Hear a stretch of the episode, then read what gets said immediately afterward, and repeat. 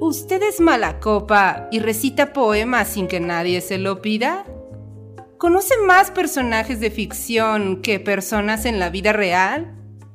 ¿Ha notado que no puede debatir con alguien más que no sea usted mismo? Entonces, escúchenos. Entrevistas, tertulia, lúpulo y mucho más en Mundo Lupular. Aviso. Las opiniones, argumentos y tonterías vertidas en este podcast no son la verdad absoluta y pueden estar influenciadas por el alcohol. Si tienes una opinión diferente, publica un podcast.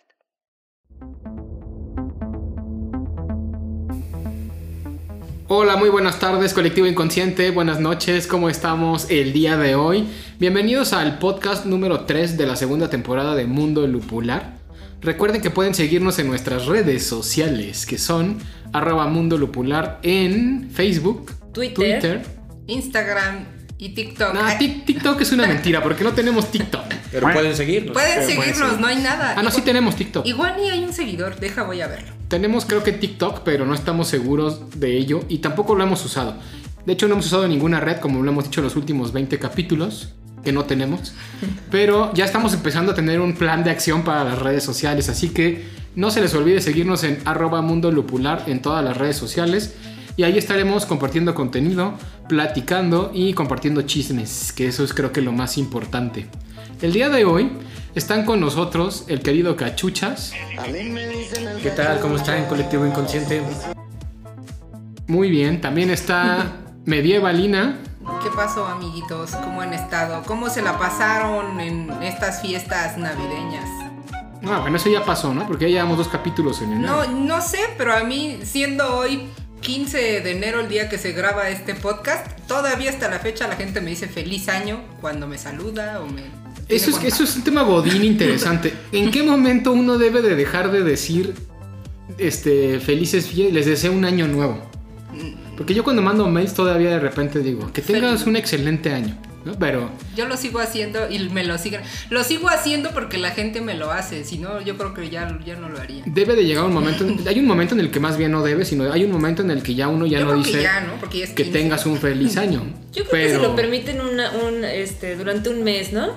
Cuando no ves a las personas. Y... Ajá, es más o menos todo enero. Ajá. Ese es, ese, es un, ese es un dilema Godín que no lo estamos inventando el hilo negro. Simplemente creo que todo Godín se lo pregunta. La verdad es que yo en mi Godines jamás les digo que tengas un feliz año, nomás hago como que no pasó absolutamente nada porque pues me dan flojera esas cosas y saber cuándo tengo que terminar de decirlo. Pero también está Tuca el día de hoy. ¿Qué tal, amigos? Buenas tardes, noches. Buenas las tienen. Muy bien. Y mejor las pasen. y mejor las pasen. El día de hoy vamos a hablar de dos cosas. Uno, lo que más esperamos para el 2022 en producciones audiovisuales. El día de hoy tenemos un capítulo dedicado al mundo audiovisual. Sobre todas las series, ¿verdad? Eso es como lo que vamos a platicar hoy. Sí, aunque también películas, ¿no, Tris? Bueno, si, si alguien tiene una película que esté esperando del 2022, ah, que pues sí, hay varias que creo que van a salir ahorita. Este año es un buen año en... Este año es un super año en videojuegos, en, en películas no estoy tan seguro, pero creo que sí. Y también en, libros. Nunca sé qué va a salir en libros en el año, nada más los voy comprando cuando van saliendo. Pero bueno, ese es un tema del día de hoy. ¿Qué, vamos, qué esperamos del 2022? Y vamos a platicar un ratito de Matrix 4 la nueva entrega de esta serie que salió ya no en el 2022, sino a finales del 2021, pero que, pues bueno, yo creo que la mayoría la terminó viendo hasta el 2022, ¿no? Porque no sé qué tan común sea ir al cine en los últimos días del año cuando uno está más preocupado por las fiestas decembrinas, los romeritos, el bacalao. Pues depende de tu fanatismo, ¿no? Eh, yo creo que sí hay gente que se, se puede llegar a, a emocionar por ver la película el día que sale, ¿no? Inmediatamente. Digo, particularmente a mí nunca me ha emocionado mucho verla el primer día que sale. Como que digo, pues ¿para qué? ¿Qué prisa tienes, no? Pero sí hay gente que se puede llegar a emocionar, ¿no? Como lo que pasó con Spider-Man, por ejemplo, que creo que yo nunca entendí el por qué, pero bueno, o sea, para ir a la premiere de Spider-Man hasta hubo Golpes. golpes. Peleas, ¿no? Peleas, no, no me acuerdo en qué cine fue, no fue aquí en la Ciudad de México, ¿verdad? fue en algún estado donde Se estaban peleando por alcanzar boletos para ver Spider-Man.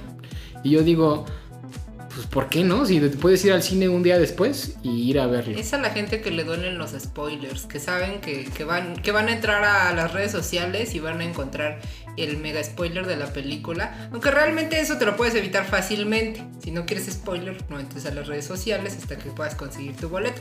Pero la gente, pues no sé, este, le gusta golpearse. Y Es la inconsciencia de nuestro colectivo. Sí, yo creo que esos son seguidores nuestros, ¿no? Seguro, sí. Pero bueno, el chiste es que fue todo un show esto de, del cine con Spider-Man y todo el mundo quería ir el primer día, que además era miércoles a las Ajá. 12 de la noche, creo, ¿no? cuando se salió la película. Bueno, no sé a qué hora fue, pero seguramente fue como... el- generalmente son en la noche, ¿no? Las, Claro. las- los estrenos para la gente común y El corriente. estreno del el fandom, el, el fandom, el fandom service, ¿no? Que, que fue el- el- la película del hombre araña, realmente. Nos hacen las premier en los horarios más incómodos posibles, ¿no? Sí, Como si dijeran, mira cómo se arrastran por verme. sí. Y realmente ah, creo que ese es uno de los problemas de la película, que, que, bueno, hablando un poquito, chismeando tantito de la película de, del hombre araña, creo que es justamente eso, o sea, solo es para tener contenta a esa gente que estuvo peleándose este, las primeras de- salidas de los boletos, porque realmente la película no es nada más que eso, más que regalos y presentes a, a quien, a quien la veía. Y ahorita ya podemos hacer spoilers. Este, el hecho de ver a los antiguos Spider-Mans y todo eso, pues es, es solo eh, fandom service, ¿no? Es decir, tengan. Usted, Claro. pero Eso, eso es una cosa que a mí me preocupa. Creo que todas las producciones, no solamente audiovisuales, sino en general toda la parte cultural, artística, hoy en día se está preocupando más por caerle bien y por, digo, creo que por una parte es un hecho que eso tiene que ser así, puesto que de la gente, esas producciones viven de lo que la gente quiere. Pero eh, ese fanservicismo que ha habido últimamente con, es demasiado. con todas las series es demasiado. Ya no hay tanta creatividad, ya no hay cosas nuevas, sino nomás estamos viendo cosas que todo el mundo quiere ver. ¿Qué es lo que la gente quería ver en Spider-Man? Que salieran los tres Spider-Man. Sí, claro. Salen los tres y ya todo el mundo es feliz. Pero realmente la película no te ofrece algo realmente interesante. Las escenas pueden hasta parecer... A, a mí había escenas que me daba pena ajena y yo me declaro muy fan de Spider-Man. Realmente creo que he consumido lo suficiente de Spider-Man como para decir, sí soy fan de Spider-Man, de muchas series animadas y cómics. Pero no, o sea, había escenas vacías que me parecía que estaban los tres y era solo por ponerlos ahí. Y solo porque la gente se ponga feliz de ver a Andrew Garfield y a Tobey Maguire, pero nada más, ¿no? Creo que nos, nos dio mejor narrativa las otras películas de Spider-Man del, del universo de Marvel, eh, donde nos dimos cuenta que, que eh, Tom Holland sí es un buen actor, es un buen Spider-Man, pero esta película fue totalmente este, servicio para, para la gente y nada, nada, nada increíble. Eh, Lo increíble era ver todo la narrativa del multiverso que quizá no se pudo exprimir tan padre como quizá no lo esperábamos. Claro. Eh, yo siento que pasó lo mismo con Cazafantasmas 4. Que no sé si mi querido Dries tenga este, la misma opinión o no. Él tras bambalinas me comentó que sí le gustó mucho. A mí me gustó la película, pero la siento precisamente como esto que acaban de describir este fenómeno. De necesitamos entregarles la última vez que puedan ver a los, a los cazafantasmas originales vivos en, en escena. Antes de que se mueran los tres que quedan. bueno, no quería llegar a esos extremos, pero digamos antes de que se retiren. Antes de que digan ya me voy al Caribe o al otro mundo. Exactamente. Y, y había que aprovechar. Y pues realmente eso es al menos lo que yo esperaba cuando vi Cazafantasmas 4. Siendo muy honestos, lo que esperábamos pues era ver lo mismo que esperamos de niños. A ver si podían hacerlo bien o no. Cazafantasmas 3 en realidad, porque la 3 fue la de las chavas, que ni siquiera la consideraron canon. Exacto. Sí, bueno, la cuarta entrega este, de Cazafantasmas, ¿no? Digamos. Y, y creo yo, o sea, que ahí sí me gustaría diferir un poco, porque yo había hecho este comentario con Drist justo cuando salimos de, de ver la película. Y a mí lo que me parece muy impresionante de Cazafantasmas, de la saga de Cazafantasmas, de la marca Cazafantasmas en general, es que a diferencia de otras sagas de películas, dígase Star Wars, el mismo Marvel, no ha tenido que crear tanto contenido y tantas producciones seguidas cada año de su propia este, marca para que la gente los añore. O sea, yo vi Cazafantasmas y ya había tenido 10 años de estreno. O sea, ya llevaba 10 años existiendo Cazafantasmas. Y después mi hijo, este, dos décadas después, vio Cazafantasmas, ¿no? Y, después mi hijo, una década después, ya más vivo, volvió a ir a ver a Cazafantasmas y había niños chiquitos felices viendo Cazafantasmas. Lo que yo siento, y lo que es mi punto, es que siento que, que esta eh, franquicia ha sido. No ha sido tan sobreexplotada como las otras y se ha quedado en los corazones de la gente. Y lo que me gustó mucho de, de la película del Cazafantasmas fue que precisamente sí, yo esperaba eso. O sea, yo igual que tú esperaba verlos. Pero a mí me pareció que el, modo en el que la manejaron no fue tan agresivo. Porque crearon una propia historia de la propia chica y estaba muy inspirada en las primeras este, historias de Cazafantasmas donde incluso no se usó celulares. Yo no, o sea, no hubo celulares en toda la película. A mí me pareció increíble que una película en esta plena actualidad donde todo el mundo siempre trae su celular en la mano, no hubo ni un solo teléfono, este, todos los artefactos y todas las cosas que usaban estaban como muy inspiradas en la época de las primeras películas. Y como que todo ese recuerdo hacia los principios de la saga fue hasta el final de la película, en la última parte de Pero la eso, película. eso, es- eso que no usen celulares o que no salga tecnología evidente es parte de volver a nuestra remembranza porque así lo vimos y en los 80 no había celulares. Bueno, Claro. había estos tabiques enormes que solo podías tener si eras Sí. alguien muy este, rico, ¿no? Sí, pero y podías hablar contigo y, y tu esposa porque ¿quién más tenía? no? Además, Sí. un minuto era carísimo. Sí, pero lo que sí siento es que no te lo ensartaron tan feo como Sí, en Spider-Man. estoy de acuerdo en sí. eso. En eso estoy de acuerdo. Pero sí está el fandom, porque está el fandom. el hecho de que hayan regresado los tres cazafantasmas que siguen vivos y esa expectativa por ver si van a salir o no, pues a fin de cuentas es un fandom. Y el Ecto One y toda la parnafernalia que hicieron claro, cuando claro, se lo encuentran ahí tumbado en una, arrumbado en una, en un cover, ¿cómo se llama? En una cochera. Y creo que también ese es otro de los aciertos de Cazafantasmas, la de que no está en el canon. Porque realmente no recurrieron a nada de las películas que estaban en el canon más que al concepto en sí de Cazafantasmas. Pero no hay ni una estación de bomberos, no hay ni un Ecto 1. Entonces sí no hay- sale al final, De Bueno, hecho, que no, vuelven a regresar ahí. no usaron ni un celular, no usaron celulares, pero tampoco usaron gasolina. No sé si alguien lo notó, pero o sea, Sí, ese claro. coche estaba en la cochera abandonado hace años y jamás Nadie fue cargarle cargarle razón. gasolina, ¿no? Desde que lo, encendió ya traía tanque lleno Claro, de agua. sí, claro. Estaba súper... Eso sí, Ah, tengo ¿cómo una aprendió? Queja. Tengo una queja de esta película. Me hicieron es- mucho esperar a escuchar la canción de, de Los Cazafantasmas. No salió. No salió, Salió hasta final, los güey. créditos, Salió ¿no? hasta los Créditos. Y yo así de, bueno, ¿cuándo va a empezar a sonar? ¿Cuándo va a empezar a sonar? Y yo estaba esperando eh, pacientemente toda la película hasta que llegó el final y dije, bueno, bueno, ya me la dieron. Pero a mí sí me gustó. El hecho de que la haya hecho el hijo del director de la primera película, eso también, Sí. este, pues también genera esa. Que, que sí creo que es un problema que Egon Spengler lo, lo dejan demasiado en la pantalla. Demasiado. O sea, su fantasma llega a ser incómodo en algún momento. Sí, yo, yo sí creo que sí debió de haber bajado, este, lanzado la, la- la cosa esta con el- ayudado con la este La pistola, trampa. la trampa, y ya. Yo creo que ahí debió de haber desaparecido, pero eso de que fuera con su hija y abrazar a la nieta y casi casi se fue así, voy a revisar si no han movido nada en mi estudio, ¿no? Entiendo que a ti te pueda incomodar, querida medievalina, pero mira, yo creo en una cosa, que esta película... no me escucho. Qué oso. Ajá, bueno, iba diciendo... Esta película. esta película que lo que tiene como finalidad es como la reconcili- reconciliación de las generaciones, de la anterior a la, a la posterior, ¿no? A la actual, que es como, por eso, esa escena que a ti te incomoda del abuelo, del abuelo que abraza a la nieta, a Phoebe, es más bien como para decir, ahora te toca a ti hacer la cuarta entrega de los cazafantasmas. Porque Sí, ya te claro. conocieron, ya vieron más o menos que también eres igual de inteligente que yo y No, vas a poder superar las mismas travesías de los Sí. fantasmas. La nieta que ni conoció, además. No, no, ni conocía, pero a mí me parece increíble porque los primeros momentos de, de, de la película, cuando vamos a actuar a la niña, la niña actúa tan bien que, que dices, ese es Egon Spengler. Sí, Y se el- parece claro. mucho. Ajá, se su, parece cara- mucho. su forma de ser y todo, ese Egon me explica. O sea, se ve el- que la niña peinado. estudió un montón a- a- al, al, al actor. Ah, en actitud. Ajá, ajá, o sea, Claro. y todo, toda la forma en la que se desenvuelve la niña y la forma en la que eh, convive y socializa y los chistes, las cosas Sí, que la salen. actuación de Phoebe fue Ajá. grandiosa, sí, eso Sí. No, no lo dudo. Sí. Eso fue genial.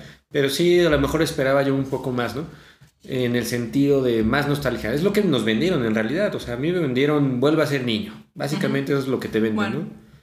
Es pura nostalgia, exacto. Y regresando al tema, porque hoy el capítulo de hoy no íbamos a hablar de Cazafantasmas. No sé por qué estamos hablando de Cazafantasmas. pero ese es, ese es un ejemplo, ¿no? Del fandom. De lo que estábamos hablando ahora del fandom. Y todas las series y las películas actuales lo que están haciendo es, es eso. Es ver qué está esperando la gente en redes sociales y cumplir Sus las expectativas. Lo cual creo que es bueno en un sentido, porque a fin de cuentas, pues les deja dinero a ellos. Y la prueba es Spider-Man. O sea, ¿cuánto, ¿cuánto dinero generó nada más porque saben los tres Spider-Man? Cuando desde mi perspectiva, y eso ya es mi opinión mera, meramente personal, es una historia muy mediocre. O sea, no hay nada, no hay nada trascendental en la narrativa de Spider-Man, este, ¿cómo se llama? Sin regreso a casa.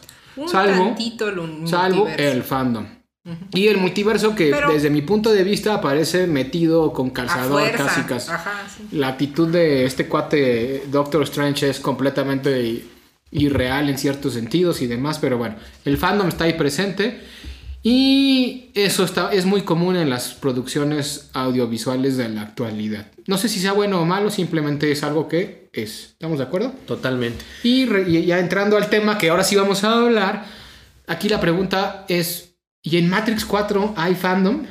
Justo me lo estaba preguntando. Yo, Yo creo que consideraría, yo consideraría que no.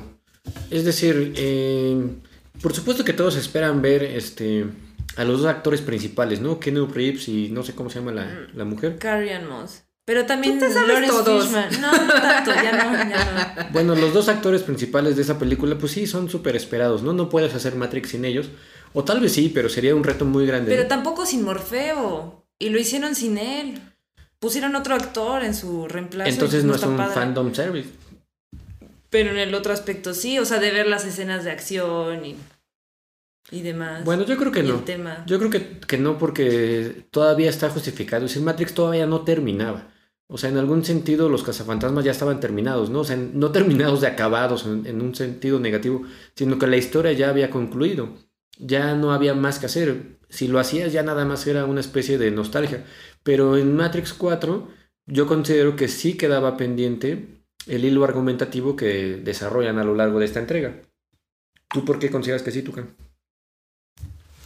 Pues creo que sí, o sea, sí ya, o sea, viéndolo desde tu punto de vista, ya sí podría considerar que, que no. En realidad no hay como tal un, un grupo de fans de Matrix. Aunque sí, ¿no? No, pero, sí, No, ah. pero, pero, grupo de en fans de es- Matrix, pero, o sea, en esta película no, no parece que cumple las expectativas del fan, sino que al contrario, las frustra. Exacto, en realidad las frustra.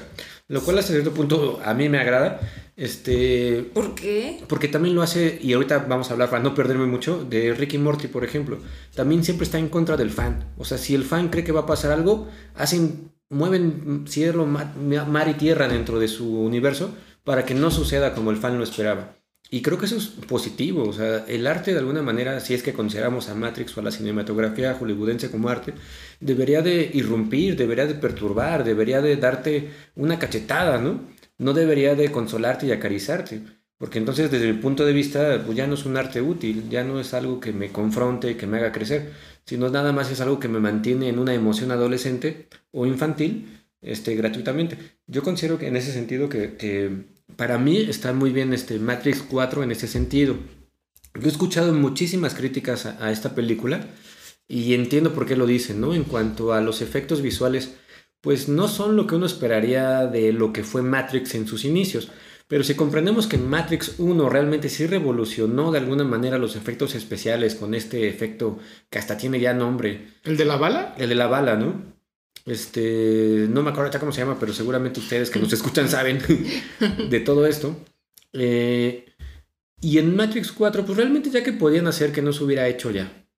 Pero a pesar de todas estas expectativas en contra, desde mi punto de vista, argumentativamente hablando, cumplió por lo menos con lo que yo esperaba en el sentido filosófico de la serie como tal. No de la película en lo individual de Matrix 4, ¿no? Porque si tú juzgas, si tú juzgas Matrix 4 como una individualidad, es malísima, ¿no? O sea, te entrega la filosofía muy rápido, los personajes no son entrañables, este, las escenas de acción pues no son realmente tan impactantes, son buenas, pero realmente no excelentes, eh, etcétera, ¿no? pero si lo ves como parte de todo un universo, desde mi punto de vista está bien hecho, por lo menos en el fondo. La forma sí ha variado en cada una de las entregas, eh, desde la 1 hasta la 4. Considero yo que ha variado la, la, forma en que nos han entregado un fondo, pero si yo me fijo en ese fondo ex exclusivamente, a mí me parece que está muy bien hecha. Pero digo, esa es mi, mi, humilde opinión, ¿no? Yo sé que todos están en contra de Matrix 4, a nadie le gustó, hacen memes y demás. No te preocupes, nosotros ni siquiera lo hemos visto. Oh, bueno, mira, a ver, yo creo en esto, compañero, que Matrix de la 1 a la 3 sí son una unidad, sí son un universo, sí ya era como la totalidad, ya era absoluto casi. Y que nos hayan entregado una, una cuarta entrega, una cuarta forma y que fue 20, casi 20 años después. Ah, no, no es cierto, no 20, menos años. No sé cuántos, como no, sí, fue 15 años, más o menos, como 15 años. No sé cuándo fue la última vez que, la última, el estreno de la última película, bueno, de la penúltima película. Pero lo que sí sé es que sí rompieron con su filosofía, no fue la misma, no nos, no nos dieron la misma satisfacción filosófica que nos dieron con la primera que la verdad la, la uno siempre fue la mejor, siempre fue la, la que no podían superar. En cuanto a una filosofía tan práctica, tan acertada en todos sus diálogos, escenas, porque además no solamente era el diálogo en sí, eran los personajes, eran también las escenas, los números que veías, o sea, todo el simbolismo que había detrás era perfecto para decirnos, no necesito una segunda película de Matrix para entender lo que es, ¿no? Pero con esta... Pero está bien que entiendo que la historia sí tenía que ver como que el elegido. ¿Y qué va a ser el elegido con, con salvar a la humanidad de las máquinas? Pues sí tenía que haber una segunda y una tercera parte. Pero ya una cuarta fue como un poco innecesario. Ni siquiera pudieron darlo mejor. Yo o sea, ¿crees que no, era, no, no, no sirve para nada esta cuarta entrega? O sea, que no es necesaria, pues yo creo que es redundante. O sea, el mensaje que da la cuarta, que yo creo captar un poco, es que... Eh, sí, o sea, digo, basándonos un poquito en la teoría de, de, del renacimiento, de los budistas que dicen que tú vas a renacer sí o sí en el samsara, sí o sí por todas, por tus tendencias, patrones y todo eso que te llevan a, reencarnar porque no eres consciente de esas acciones, pues de alguna manera te vas a llevar contigo mensajes pasados de eso. O sea, tu misión es ser consciente, tu misión es iluminarte. Entonces, de una vida a otra vas a pasar con una conciencia que es de inferior, va subiendo, ¿no? Es como, es como subirle el gas, poquito a poquito le va subiendo. Sí, pero muy progresivamente, ¿no? Entonces la idea es que tú vas cargando de, tus vidas pasadas eh, aprendizajes, lecciones. Entonces, de alguna manera, lo que yo creo que te está diciendo Matrix 4 es que tu conciencia, sea lo que seas que seas, ¿no? Sea si alma, espíritu, lo que sea, tú vas a esa esa esa mente pristina te va a mandar mensajes te va a mandar mensajes para que tú despiertes. Entonces sí fue necesaria. O sea, el punto era si era necesaria la cuarta entrega, ¿no? No, porque yo creo que ya desde la primera, ya desde la primera creo que quedaba clarísimo que Neo ya quería salir de la Matrix. Y por eso Morfeo llegó a él a través del, del conejo, bueno, de los chavos que querían este su su disco, ¿no? No sé, no me acuerdo muy bien de esa escena, ¿no? Ya sabes que cuando le tocan la puerta y le dicen despierta Neo, Sí, cuando lo buscan. Sigue el conejo blanco y sale y encuentra a los chavos y una chava tiene tatuado el conejo blanco en el brazo, me parece que izquierdo. Es ahí, ¿no? O sea, es como un mensaje. Solamente que en, esa, en la primera película no nos los dice tal cual, no nos dice todo en la vida es, una, es un mensaje para ti, para ti y para todos, ¿no? Todo en la vida es un mensaje para ti, tú los tienes que interpretar yo sentí que eso era lo, la magia de Matrix, que te decía las cosas sin decírtelas. Y en la cuarta creo que fue muy claro y casi innecesario, porque ya que había quedado claro. Claro, fíjate que entiendo la parte en la que dices de que, eh, digamos, la parte oculta o la parte más profunda de la, del fondo está muy explícita en la parte 4, pero no creo que sea innecesaria la parte 4. Yo creo que incluso si la comparamos con las filosofías orientales era necesarísima esa parte. Vamos a equipararlo de la siguiente manera. En la filosofía oriental, cuando Buda se ilumina, y estamos hablando de esto porque Matrix es realmente una combinación perfecta entre filosofía oriental y occidental, cosa que está reflejada en los números que caen en las pantallas desde la 1, que tienen caracteres tanto occidentales arábigos como orientales, lo cual te está dando ese mensaje, une las dos. Si tú unes las dos, bueno, entenderíamos entonces que en la filosofía oriental, cuando Buda se ilumina después de pasar 40 días bajo una, un árbol de nueces o no sé qué, este, y llega, digamos, al paraíso, no sé cómo lo quieran llamar, a nirvana, para nirvana, o como se le llame, este, él mismo se da cuenta de que va a renunciar a esa iluminación y no va a pasar a, a, ese nivel, no va a llegar al otro lado hasta que no se haya iluminado el último ser humano sobre la faz de la Tierra. Pero aquí es como si le dijeran, Neo no va a, Neo no va a irse de aquí sin Trinity. Es decir, sin la contraparte de lo que tú eres, ¿no? Macho hembra, o lo que también en filosofías gnósticas se conoce como el andrógino. Y si este Neo no había logrado ser el andrógino, porque en la parte 3 se ilumina, por decirlo así, pero solo, no iba a funcionar. Yo creo que está muy bien justificada. Pero sí estoy de acuerdo contigo en que la entrega, la forma en que lo hicieron tal vez no sea la ideal. Pero justificada la parte 4 yo considero que sí. Pero bueno chicos, este, ¿quieren opinar algo? Medievalina, Dris. Yo no, que no la han visto, ¿no? Yo no opino nada porque ni siquiera he visto Matrix 1. me gustaría opinar mucho, pero me han contado que es muy buena. Y lo que sí he visto es John Wick. lo que dicen es que... Que se parece mucho el personaje. Que se parece de Keanu mucho el Reeves. personaje. Pero es que Keanu Reeves yo creo que es como nuestro Chuck Norris, ¿no? O sea, ya ahorita ya se convirtió Sí, en claro, el personaje claro, sí, sí, sí, invencible, sí, sí, que ama a los perritos. Además, es una figura de Hollywood. Sí, este, Reeves es el, el, el- Chuck Norris moderno. Ajá, es mesiánico. Estaba Es viendo que. de- de el otro día Chuck estaba Norris. viendo que donó como 35 o 350 millones de dólares de lo que las ganancias de Matrix. No creo que 350 porque es mucho dinero. Pero Bueno, a lo no sé cuántos 35. millones de dólares donó para. eh, Porque no sé si recuerdan que su, su hermana murió de leucemia. Entonces él dona todo, generalmente está donando continuamente a las investigaciones que se hacen para poder curar este, este mal.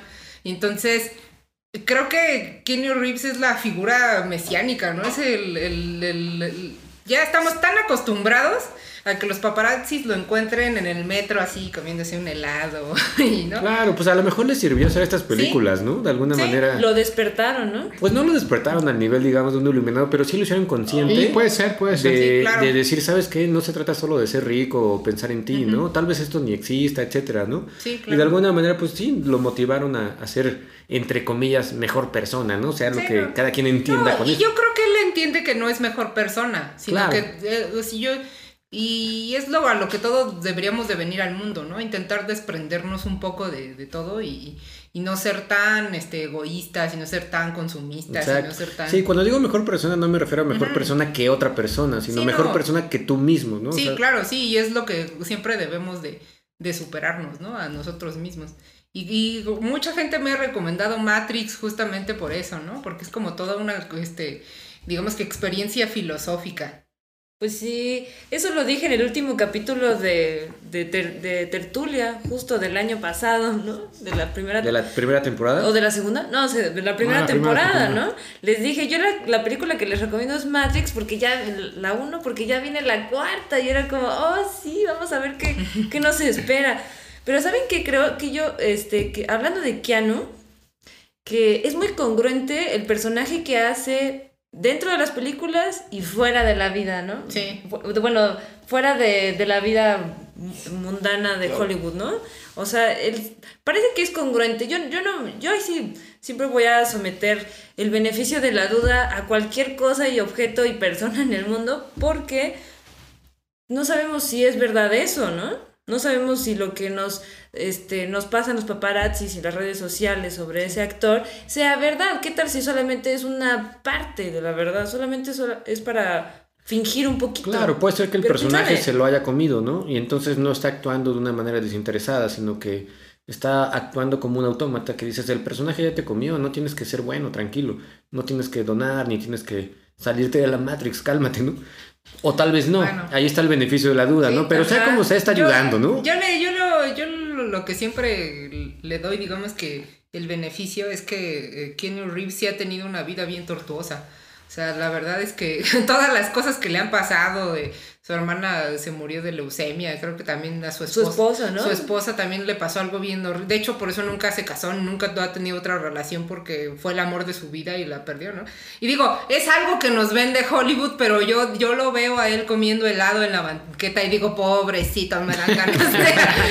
Oye, Reeves, ¿no quieres platicar? Saltar, tu, sacar tus penas. No, no Ese fenómeno que acabas de describir, este, medievalina, es bien interesante porque fíjate, ¿cómo podemos sentir, digamos, empatía por un personaje que no conocemos en la vida real y no sentimos la misma empatía por el que te pide un peso de verdad en la calle, ¿no? Y, y a lo mejor tiene una vida peor que la de Keanu Reeves o como Sí. se No, pronuncia seguro, este, seguro. este actor, ¿no? Seguro tiene- Pero seguro. como este cuate lo conoces, este, está guapo, ha salido en películas, entonces si eres, Sí, no, tienes- pero- te apuesto que darías más fácil 100 pesos a Keanu Reeves que no los necesita. Y al vagabundo. Que de aquí de la esquina Bueno, de la pero yo calle creo que también. no sé qué creo que. Keanu Reeves en su misma imagen también es algo que, que nos ha llevado a reflexionar. O sea, e- ese modo de ser de él tan desinteresado y decir, este, güey, yo soy un güey que gana un chingo de millones. O sea, yo no necesito treinta y tantos millones para mí. O sea, los voy a donar a algo, ¿no? Digo, o sea, obviamente lo, lo podemos redimensionar, ¿no? Es- son ese tipo de imágenes que son buenas ver en, en- la televisión, en los medios. Yo, yo sé independientemente, ¿no? Pero quizá esa acción de Keanu Reeves donando la, no sé, la casi el 80-90% de lo que ganó en esa película a una acción benéfica, igual me puede hacer a mí simple o mortal y humano, yo quiero ser como Keanu Reeves, y En entonces... eso es- tienes toda la razón, Ajá. sobre todo por los niños. Piensen en los Sí, niños. piensen en los niños, pensar en la nueva generación. Cada vez que vayan al cajero y el cajero les diga donen, piensen que Keanu Reeves di- da todo su dinero y pónganle ahí, donenle a los niños. No, no, me refería más bien a que Ese está, extremo no, medieval, ese extremo no. o sea, está padre que tu héroe no sea el típico, digámoslo, actor de Hollywood Leonardo que, DiCaprio. que sale, no quiero decir nombres, que sale Oh. este inhalando cocaína o este con un montón de chicas y regalando dinero y presumiendo lo que ha hecho con su carrera musical o artística. Eso está bonito, hasta cierto punto tienes razón, ¿no? Bueno, no hasta cierto punto, en eso tienes razón. Sí. Es, es mejor que alguien vea inspiración de ese tipo en un actor a que vea el típico, ya sea actor, futbolista, cantante, músico, etcétera, boxeador, corredor de autos. Sí, que presume que le que no sé, que Homer le dio la primera Homer vendida a un civil o cosas madre O, o como basquetbolistas que dicen, yo nunca uso los mismos tenis, todos los días son nuevos, y dices, eso no me impresiona, Ajá. amigo, eso te habla muy mal de ti. Sí, claro, o a estar este despotricando, ¿no? De, de Claro. todas las cosas que posee. Realmente pues te hace ver de una persona vacía y cuántos no lo vemos con artistas, este, cantantes, etcétera. Por eso te digo, o sea, a mí Kenny Reeves me da esa vibra, pero sí siento que son ese tipo de imágenes que, que sí tienes que ver. O sea, tampoco quieres ver al artista victimizándose, porque él no se victimiza, o sea, él ha dado entrevistas y ha contado su historia, pero él en vez de victimizarse dice, "Bah, 35 millones a la beneficencia, o sea, no, ¿me entiendes? Es como, como la, la imagen que realmente sí quieres ver, o sea, que, que quieres que otros vean y digan, mira, si tú tienes 20 pesos y tienes la posibilidad de dar esos 20 pesos a, a la señora que te empaca la, el súper, dáselos, ¿no? O al señor que te hace viene, viene en el estacionamiento, ¿no? Y son, son cosas que, que empiezan, digamos que desde... A permear, ¿no? Ajá, o sea, que se van expan- expandiendo y realmente, porque son cosas que vemos en los medios de comunicación y pues hay que hacerlo, ¿no? Sí, sí, justo. Lo que creo es que Keanu representa un buen ejemplo de un humano, ¿no? Un- Un humano que, pues sí, está alineado con esas acciones virtuosas, que no siempre son el, el donar dinero, yo creo que es como que lo más sonado, pero más bien lo que quiere decir es el desapego de eso, de que pues no me importa, eso no me hace feliz, no me hace feliz tampoco ser Neo, pero tal vez sí me gusta porque estoy ayudando a la gente a que se dé cuenta de algo, de una verdad. Claro, bien por Keanu Reeves. Sí. Exacto. Aplausos. Excelente aplausos. servicio. Y terminamos hablando de Keanu Reeves y no de Bueno, Matrix. bueno, este fue el capítulo Pero- de Keanu Reeves. Adiós. Bueno, a lo que ibas es que, regresando a lo que estábamos hablando hace 10 minutos, es que en Matrix una de las críticas era que Keanu Reeves se veía más como John Wick que como Ajá. Neo. Ok, la verdad es que no la he visto, pero me imagino que para empezar ya tiene el cabello largo en Matrix 4. Sí, ya, Sí, ya se parece a John Wick. Ajá. En realidad creo que a Keanu Reeves se le quedó ese look de, Sí. de John Wick. Ya es como cuando que piensas en sí. Keanu Reeves piensas en John Wick ¿No más bien. John ¿no? Wick? John Wick es una película que Son, es como son un- tres, van tres. Ajá, es como un este mercenario. sí, Pero ahí ¿no? salió, ¿eh? Ajá, ese Sí. él es John Wick. Ah. Y se enoja porque le matan a su perrito, ¿no? Eso es lo peor. Perdió a su esposa y luego perdió Sí. su. O sea, es sí, como es la vida de Keanu. Reeves. Ya. Es como si Keanu Reeves se hubiera hecho asesino serial, pero en vez de eso donó dinero a la beneficencia. Hay, hay- hay personajes en, en Hollywood que su vida real la hacen película. Dos casos de eso es Eminem, Eminem Ajá. con la película de este, Ah, Ocho Millas. ajá, sí, ajá, Eight Y también Charlize Theron. Que también, ajá, que ella este, viene de- igual en la película de Monster, más o menos, más o menos como en la película de Monster. Viene de Sudáfrica, su papá era eh, un golpeador, alcohólico, su mamá lo denuncia y todo eso, y se tienen que mudar y la hacen supermodelo y ya. Vemos a la gran actriz y modelo Charlize Theron. Pero, o sea, viene de un- también mucho sufrimiento y la hacen película. Y le hizo ganadora de Oscar. Yo- y ¿ustedes creen vas. que ustedes creen que Keanu Reeves este sí tome papeles así como de no, yo tengo que tomar papeles que sean este que, que aboguen por la justicia y que, Sí, yo creo que sí. Yo, yo creo que sí. que vayan con mi filosofía de vida? Pues lo que creo que es que ahorita ya se puede dar ese lujo, ¿no? De, Sí. de- de decir que sí y que no. Ah, sí, porque creo. antes sí salía hasta en películas de comedia, ¿no? Bueno, fíjense, como curiosidad les cuento que el, el primer este, actor que se consideró para interpretar el papel de Neo en Matrix, Matrix 1, y bueno, por supuesto Fue que Tom si lo hubieran Hanks, dado, no, fue este, Will Smith. No. Will Smith, Bueno, lo hubiera este, quedado bien, soy fíjate leyenda, que por ejemplo. se entrevistó No. con las hermanas Wachowski.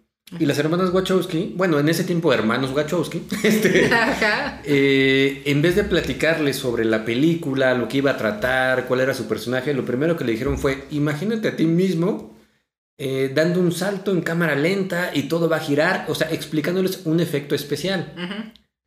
Y, y cuenta Will Smith que a él, pues eso le pareció un poco extraño, como que dijo, no sé, no entendí nada, no entendí de qué va a tra- tratar la película, y lo rechazó. Y en vez de haber hecho este, Matrix 1, se fue a hacer eh, Wild Wild West. Y después se arrepintió totalmente, ¿no? Sí, claro. Y hubo muchos personajes también que estuvieron este, a punto de, de interpretar a Trinity. Entre ellos Madonna, Salma Wow. Hayek, este... ¿Quién más tú, te acuerdas? Yada. La esposa de Will Smith. La esposa de Will Smith Wow. estuvo a punto de ser Trinity, que no lo logró, pero sí sale en Matrix. Con un Como personaje... Naomi. Nayobi, exacto. Naomi. Cuando era joven, ahorita en Matrix 4 ya este, La sale de grande. ¿Y quién es, quién es Trinity en Matrix? No, No sé. Carrie, manches. Carrie Moss, ¿no? no sé cómo se llama. ¿Tú? Ah, sí, Carrie Ann Moss. ¿Saben quién es ella? Este, para los que vieron Memento, Ajá. ella interpreta. ¿No, ¿No la vieron? No, no ¿verdad? la vi. ¿Qué pasó, amigos? ¿Qué pasó? y todo, sí, ajá. Una de las primeras películas de Christopher Nolan. No manchen. No.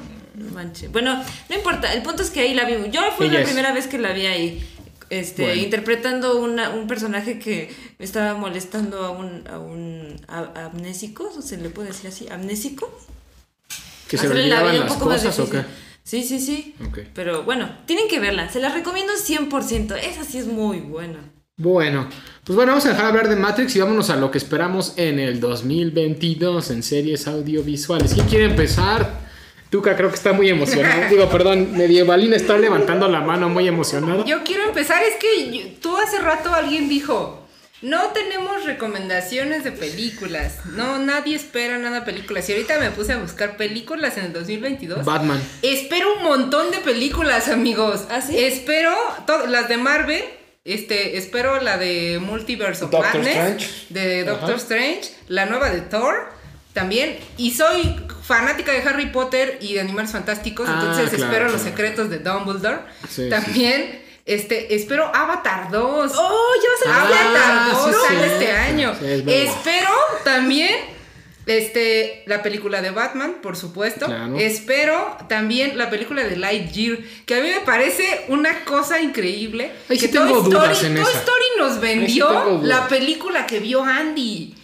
Eso, eso, o sea, a mí me, me- me parece in- interesante que lo, que lo hayan metido y estaría bien padre que encuentre este easter eggs y un montón de referencias a Toy Story. O sea, sí, a mí Toy Story me encanta, o sea, yo me sé Toy Story de memoria. Este, otra que espero es... Oye, oye, Medievalina, disculpa que te interrumpa.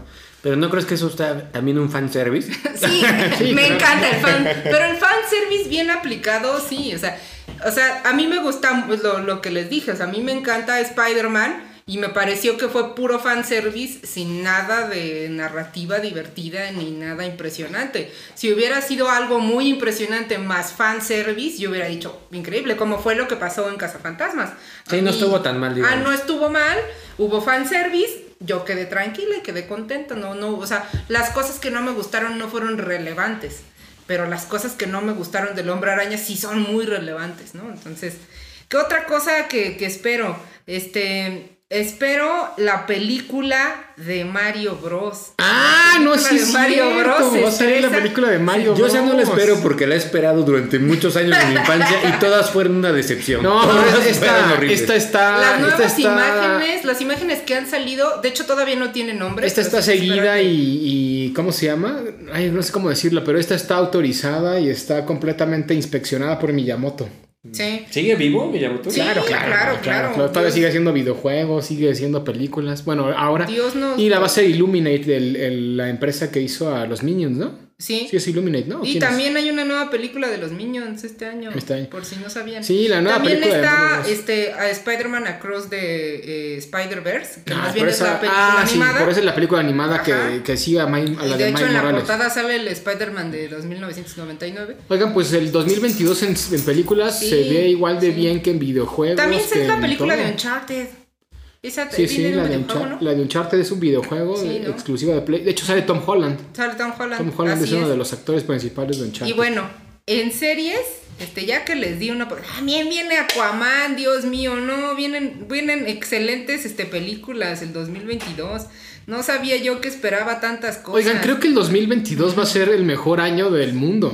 Sí, En tanto en Eso dices películas cada año, Dries. como en videojuegos. O sea, en videojuegos también viene brutal. La, la masacre de. Texas, una nueva pel- una, una Ay, no creo, la masacre de Texas. ¿Quién sabe? Igual sí está bueno. Bueno, el chiste es que en series espero la serie de Mrs. Maisel.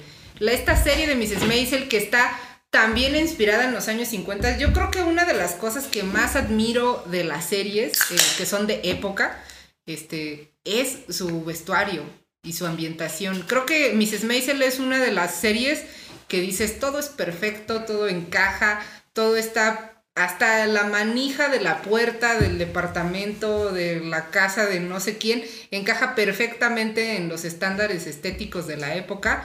Este Mrs. Maisel es una, digamos que conjunción perfecta entre la estética y entre el fem- la feminidad de Mrs. Maisel, pero también el feminismo de meter las mujeres a, a un ambiente de, hombres y un ambiente que quizá no estaba eh, totalmente eh, diseñado, no diseñado, sino un ambiente que no, no tenía esa apertura para que las mujeres llegaran, que era el, el stand-up. Y esa historia como de crecimiento de, de Mrs. Maisel es increíble, el, el humor es increíble. El humor de su ayudanta, ¿cómo se llama? su ayudanta. No me acuerdo. ¿Cómo se pero- llama su ayudanta? Es la bajita Que en realidad no es ayudante, es un Es un representante. representante. Sí, no Pero es parece su ayudante. De rasgos orientales, ¿no? No, no, no, es No, como. es una gordita Es la del bar. ¿no? La que traía un. ¿Ah, sí viste. Mrs. Maisel? Solamente como el primer Sí, capítulo. sí, sí. No. Pero ese que es se de rasgos, de rasgos este, orientales, asiáticos. No, No. no, no, para Súper nada. norteamericana. Órale. Nada más que es medio marimacha, digo, entre Ajá. comillas, ¿no? El término es medio despectivo, pero así como que así se presenta. No, aparte está ambientada en los 50, ¿no? Era Sí. totalmente correcto llamarles marimachos. De hecho, creo hay, hay- o sea, hay un Chiste, problema. chiste, chiste. hay un problema muy, pues obviamente era una sociedad súper homofóbica y Ahí una de las historias principales de los últimos capítulos es justamente este los problemas que hay en torno a, la homofobia.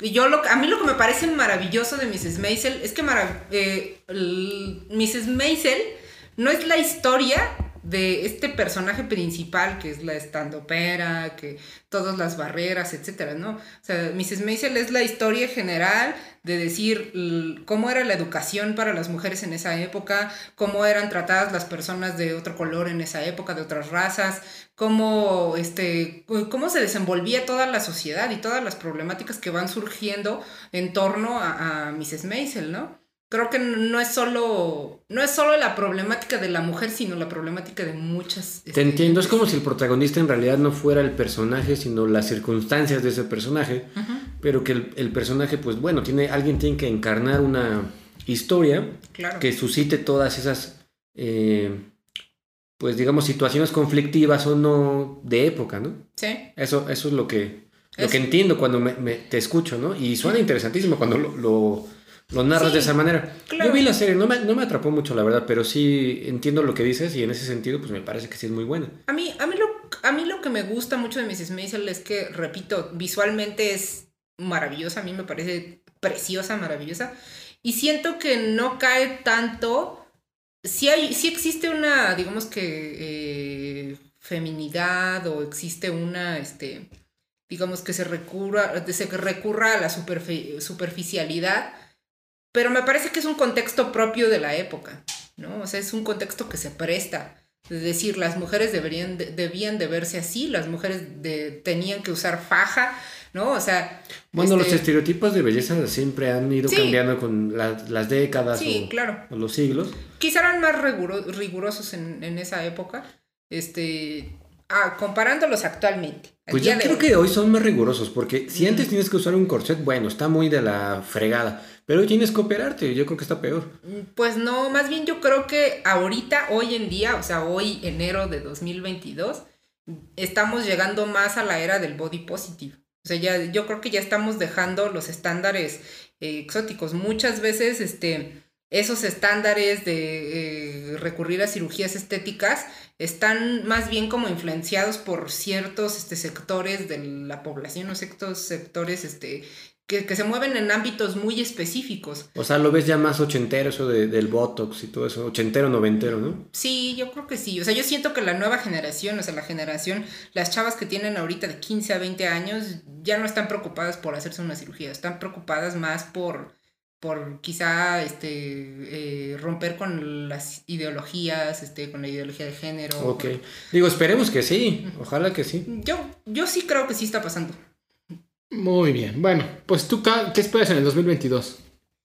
Mm, Bueno, a diferencia de mi compañera medievalina, a mí sí me gusta solo una cosa y espero solo una cosa en este año y es Wheel of Time. Yo sí espero la segunda entrega de la serie, a mí sí me encantó. Sé que algunos de ustedes no coinciden conmigo, dos de aquí, dos de cuatro, dos de cuatro no coinciden conmigo, pero... Se me olvidó decir una, bueno, ahorita. La dice No, ya, en tu siguiente podcast, en tu siguiente podcast. No. O sea, esperas la rueda del tiempo, la segunda temporada. Sí, de- ¿Y si sale este año? Creo que sí, había visto hace poquito que iba a salir como en febrero o marzo la segunda temporada y la verdad es que obviamente va a salir porque este, la misma serie nos planteó que son cinco este, dragones renacidos, ¿no?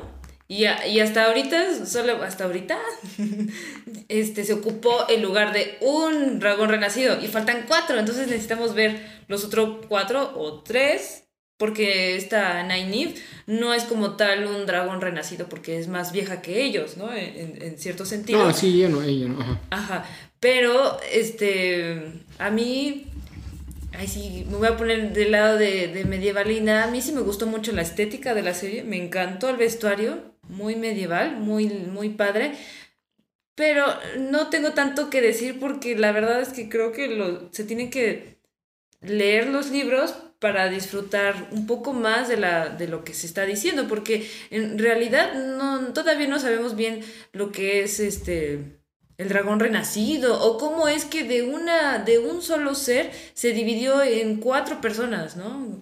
El- los cuatro que vienen de, del dos ríos, del polo dos ríos. Bueno, eso, eso se irá descubriendo, ¿no? De manera Sí, natural claro, en la- en la claro. historia. Pero por eso, o sea, como esa, ¿cómo es posible que de una, de un ser, de un ser se divida, se fragmente este, esa energía para que puedan renacer diferentes personas, tal vez en el mismo lugar? Eso sí, eso sí tiene un poco más de congruencia, pero, pero que hayan sido diferentes, ¿sí me entiendes? O sea, no fue una persona, no es que, no es que haya renacido una persona con tu energía pasada, ¿no? O sea, como que se, se dividió. Se Sí, bueno, pero eso es parte de la serie, ¿no? Eso lo Sí, explicará la misma serie, narrativo. ¿no? O sea, ni siquiera es real, es ficción y la misma ficción lo explicará. Yo, Claro. sí, yo sí creo que ahorita que mencionaste de los vestuarios, este, y que creo que entendí que lo relacionaste más bien con los libros, este, creo que más bien la idea de los vestuarios y los escenarios y todo eso deberíamos de relacionarlo o quizá compararlo con otras series este, que se han hecho de, eh, de, de fantasía épica. Quizá porque yo sí siento, o sea, yo sí difiero en la rueda del tiempo, este, que a mí los vestuarios sí no me parecen tan, tan, tan, tan padres. O sea, sí me parece una serie bien hecha, he visto series peores, pero sí siento que, que- que como la espada Sí, de la verdad, muy bien. como la espada de la verdad, pero sí creo que hay series que lo hacen un poquito mejor.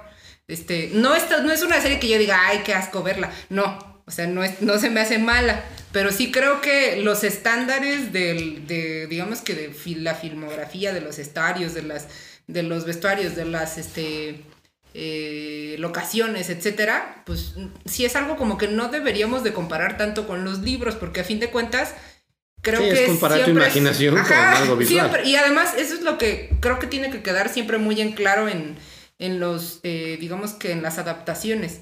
Una adaptación no, o sea, nunca tiene que ser igual a los libros, nunca, nunca. De hecho, no es una buena adaptación si es igual. No, yo nunca dije eso, compañera.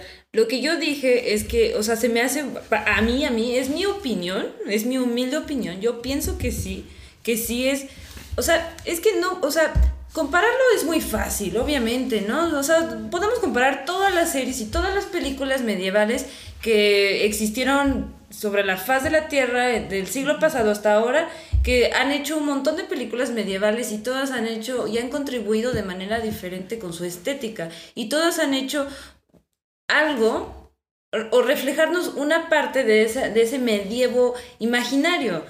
Pero yo creo que este, yo creo que cada serie y cada película se puede analizar dentro de su mismo universo. O sea, que si está bien lograda o no está bien lograda, ¿no? Entonces yo creo que para mí, para mí, Wheel of Time sí, sí está bien lograda porque sí cumple con mis expectativas sobre el medievo, pero no un medievo normal. Es un medievo Ah, no, claro. mágico. No. Entonces ya en esa magia, en esa magia ya te puedes volar un poco los sesos de decir, bueno, pues sí me imagino que sea ese vestuario. No podría imaginar que fuera un vestuario moderno. Al contrario, coincide, es congruente con la imaginación que uno tiene de la expectativa de ver una, de ver una adaptación medieval mágica para poder disfrutarlo. Es también como, como Mrs. Maisel, que también, eh, que solo de verlo te da un placer visual, ¿no? Es como ver una obra de arte. Y para mí es lo mismo verlo en, en- en la rueda del tiempo. Es que ahí sí yo difiero, porque ahí sí yo, o sea, mis expectativas de la fantasía medieval no, no, no, no empatan con la, con la estética de la rueda del tiempo. Por eso. Justamente, y creo que yo no hablo mucho de la estética, sino yo más bien hablo como de la hechura. O sea, no, no sé si me doy a entender. Por ejemplo, quizá tú compras una blusa, ¿no? Y tú te esperas que tenga una, que te esperas que tenga cierta, este, eh, calidad, ¿no? Que a ti te guste. O sea, siento que eso es lo que me pasa con la rueda del tiempo. No tanto, o sea, sí, sí siento que se desenvuelve bien como una serie que sí em- empata la, eh, digamos que esa visión de la época medieval, de la fantasía épica. Este, pero más bien lo que yo hablo más bien es como de la hechura, no tanto, no tanto de la, La serie en sí. calidad, quieres la calidad. Sí, ya, ya me quedó claro. Está bien, lo entiendo. O sea, tal vez tú que eres más consumidora del medievo, por eso tienes el nombre de medievalina, lo puedes disfrutar más. O sea, esperas, o sea, quieres, eres perfeccionista, ¿no? Digamos, buscas esa, esa perfección en, en, en esas adaptaciones y está bien, está, está muy chido, la neta, la neta.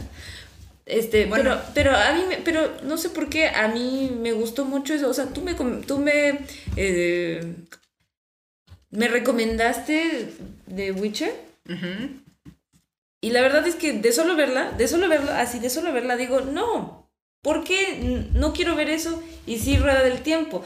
Ahí ya difieren en gustos, en. Sí, preferencias. sí, no, yo no hablo de gusto, o sea, no hablo de, de, de porque a mí no me gusta, debería de gustarle a todos. Eso sí, eso creo que es la ley general de la vida, ¿no? Pero sí, este, ah, pues, quizá sí cae en mi juicio, pero quizá debe de, de, de, de caer en eso un poco de la comparativa. Pero a mí me parece que mi querido amigo Cachuchas quiere, quería decir algo hace rato. Ya no, porque, este, ya me cayeron gordas. porque ya, ya dijeron todo lo que yo iba a decir.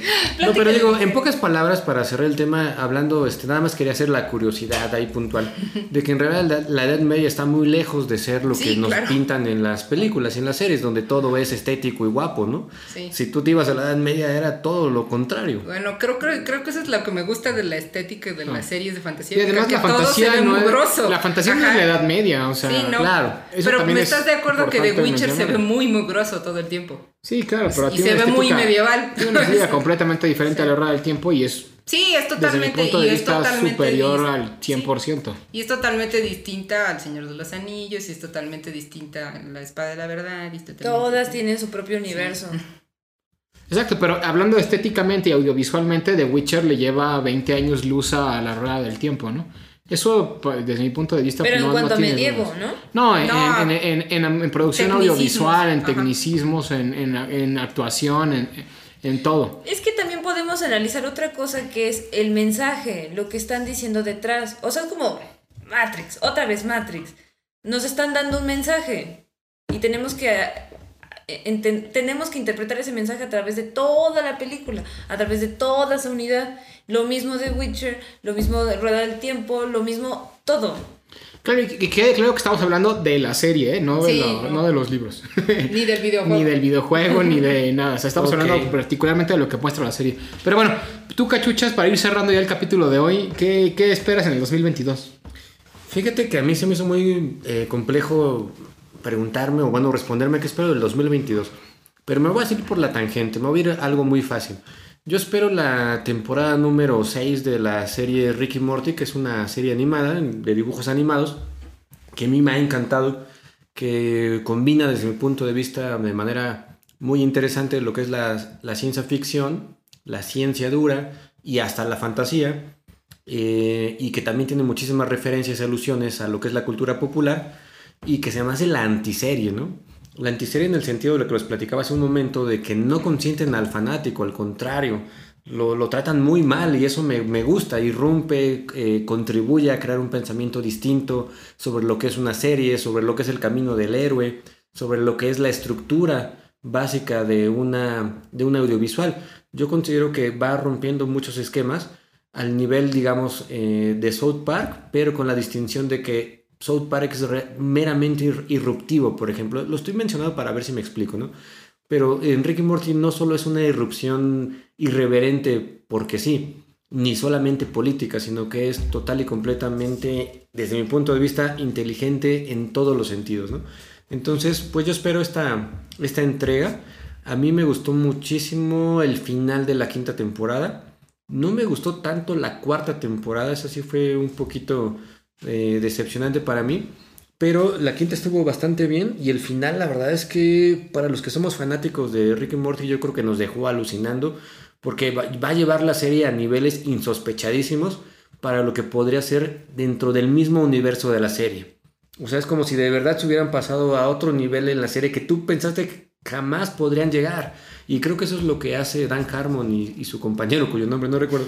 Siempre me acuerdo de Dan Harmon, oye. Qué, qué mala onda por el otro, ¿verdad? Es que tiene nombre muy armónico. Exacto. Sí, por economía del lenguaje. Ustedes que son lingüistas seguramente. me Seguramente darán- el otro güey es el que hace la mayoría de las cosas. y el Por otro tal vez, siempre se tal vez. acuerdan de él. Exacto. Y Ella este, me parece que siempre va entregándonos lo que pareciera que no se iba a poder. Y yo creo que por eso se me hace muy, muy buena serie. Muy bien, pues bueno, yo, yo lo que espero en el 2022 es una... Lo, lo- lo mejor del 2022 y lo que nadie ha mencionado es lo que yo espero en el 2022. La nueva serie de... Le voy a llamar El Señor de los Anillos, pero en realidad no es la serie del Señor de los Anillos. Es la serie basada en el mundo de la Tierra Media de Tolkien, en la Segunda Edad. Y no sé cómo se va a llamar, por cierto, ¿no? Eh, esta serie, ¿no? Ahorita te lo busco. No, eh, o sea, Tú es que cuando ves la serie, cuando ves los promocionales, lo que dicen es la serie del Señor de los Anillos, pero en realidad, pues no es el Señor de los Anillos, simplemente es una serie basada en el mundo de Tolkien, particularmente en la Segunda Edad, algunos miles de años antes de que existiera Frodo, Bilbo y todo lo que estamos viendo en la, pues todo lo que vimos en las películas y en los libros de El Señor de los Anillos y El Hobbit. Me da miedo porque viendo la calidad de series que hace Amazon, tengo miedo, honestamente, porque no sé qué tan bien vayan a hacer la serie del Señor de los Anillos. Honestamente, comparando lo que hace Netflix y lo que hace Amazon Prime en series, pues creo que a- Netflix está a años luz de, la, de las producciones de Amazon, comparando The Witcher con La Rueda del Tiempo, por ejemplo, o con Good Omens del gran Terry Pratchett y, y Neil Gaiman. No le llegan a las series que hace Netflix, honestamente. No. Pero, este, pues bueno, lo que sí sé es que es la serie más a la que le han invertido más dinero este, a lo largo de, de todas las series que existen. La serie de nueva de, basada en el mundo de Tolkien es la serie que más dinero tiene. Yo espero que hagan algo de calidad, algo que los fans de Tolkien de toda la vida, pues disfrutemos, merezcamos y, y en fin, no sé cuándo va a salir, creo que sale a finales del 2022. Pero sin duda, ese va a ser el, esto no tengo pruebas, pero tampoco dudas que creo Como diría que. Elmo. Ajá, exacto. Que, que esa es el estreno audiovisual más importante del 2022.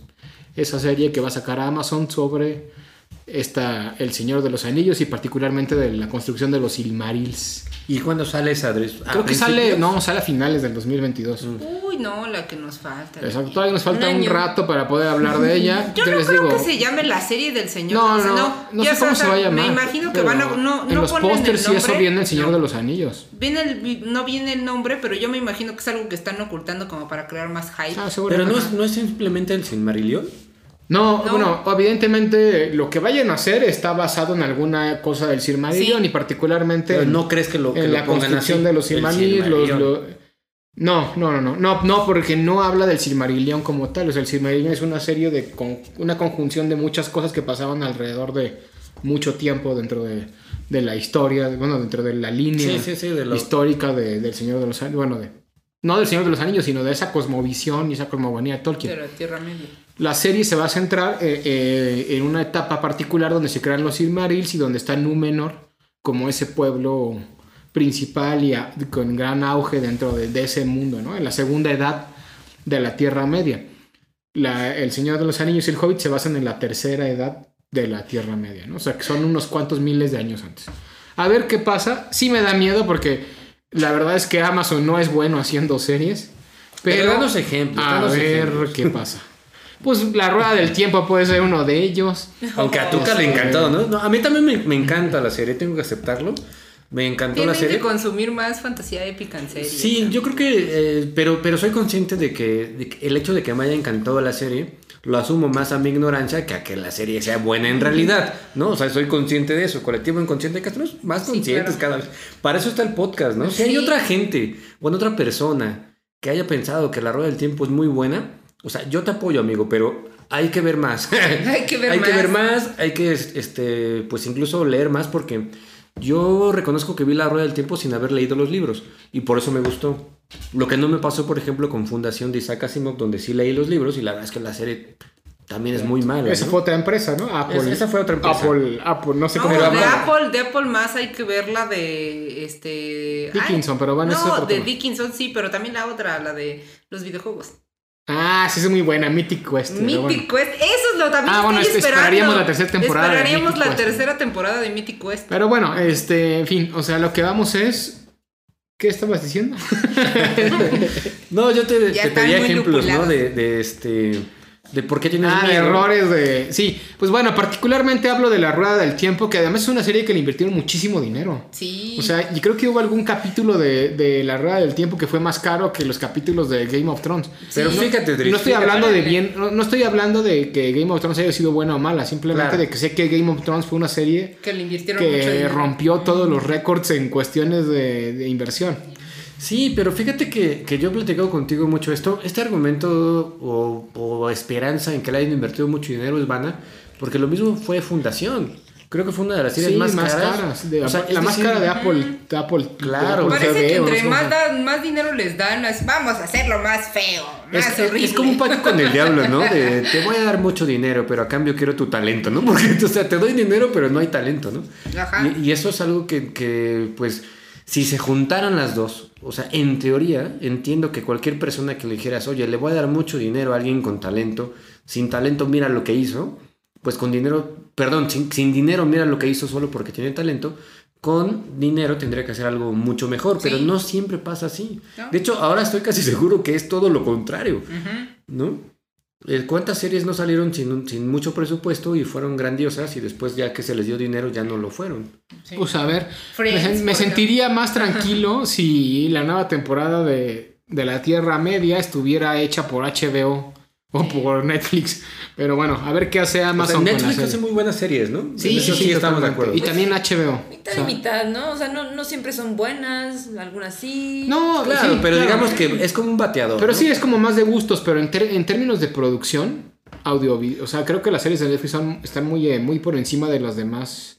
Bueno, y HBO. Es- HBO y Netflix están muy por encima de todas las demás este, Mira, no, productoras, no, ¿no? no sé, mira, podríamos hacer Disney. una, podríamos armar unas teorías de por qué, por qué en algunas este, plataformas como Netflix, eh, Apple más, Amazon, son diferentes, ¿no? En cuanto a producción.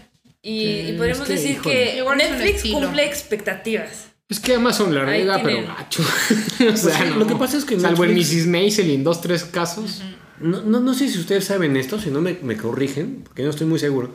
Pero que, creo que Netflix eh, se propuso eso, es decir, se propuso crear una base de datos que, contu- que, que contuviera todos los gustos del mayor número de personas de tal forma que entonces después pudiera crear fórmulas o ecuaciones es- eh, cuasi matemáticas para crear series que gusten. Aquí va la musiquita de Expedientes Secretos X. Porque Ay, ya ay, ay, ya estoy de conspiranoico, ¿eh?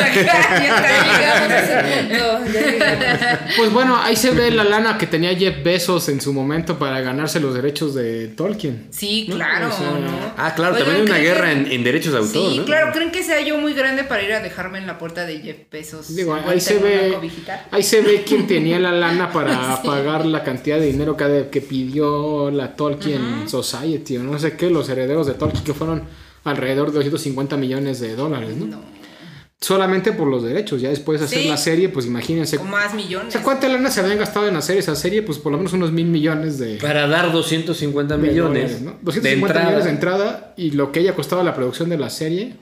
Puta, ya, ni, ni hablar. Pero a ver, a ver qué pasa en el 2022. Pues bueno, muchas gracias por haber llegado hasta aquí. Si es que llegaron, este, nos despedimos el día de hoy. Esperemos que el 2022 sea un año excelente en audiovisual, en videojuegos, en literatura y en todo lo que viene. Creo que sí, pinta para ser uno de los mejores años de la historia en términos de cultura en el mundo. A ver si es cierto. Digo, ya todo lo que dijo Medievalina de las películas, la verdad es que todas las películas que mencionó son pues, Sí, geniales. Claro. Y los libros también vienen geniales. Y los videojuegos, puta, ya ni, ni se diga también.